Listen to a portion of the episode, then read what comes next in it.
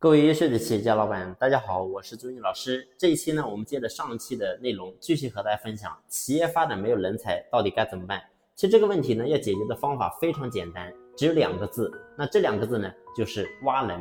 那么很多人一听到挖人这两个字呢，可能就觉得不道德。但是呢，我想跟大家分享的内容是什么呢？就是我们今天作为老板，你一定要明白，商场如战场。我们经营企业，我们花了无数的心血、时间、代价，乃至牺牲自己的身体健康去做这个企业，绝对不是过家家，绝对不是闹着玩的。所以我们要想能够把企业做得更好，离不开人才支撑。而人才，我上期我已经和他分享过，我说我们要想去培养个人才，真的不是一个非常容易的事情，这个事情是很难的。所以呢，你会发现，我们既然没有那么多时间精力去培养人，那何不去？找到现成的人才为我所用呢，所以我说，老板一定要明白，我们今天经营企业必须要摆脱对一些道德上的束缚。如果说你所有东西你就是束缚住了，你总觉得这么干不道德，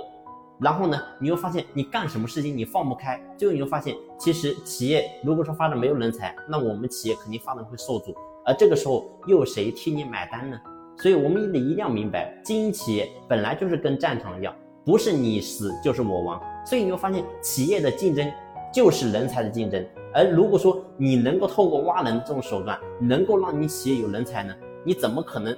说企业做不好呢？所以一定要明白，我们企业经营不是过家家，所以要摆脱第一个，一定要摆脱对道德束缚。那么过去其实这个内容我跟大家已经分享过，我说要摆脱一些束缚，第一个是道德，第二个是要摆脱对情感的束缚。如果说作为老板，你在公司当中，你对员工是小恩小义、小情怀，员工迟到了，你就觉得本来是按照公司的规章制度是要罚钱的，但是呢，你不忍心，那你告诉我，你怎么可能把企业做好呢？最后你会发现，你不忍心罚一个员工，员工天天迟到，然后呢，员工在其他一些事情上，然后也是马马虎虎了事，最后你会发现，企业肯定做不好。所以我就说，作为老板，我们在有一些传统的一些思维方面，你必须要能够去打开。你不能说觉得，哎，我这么干我就不好，不是这样的。你要明白，其实作为一个人才来讲，你能够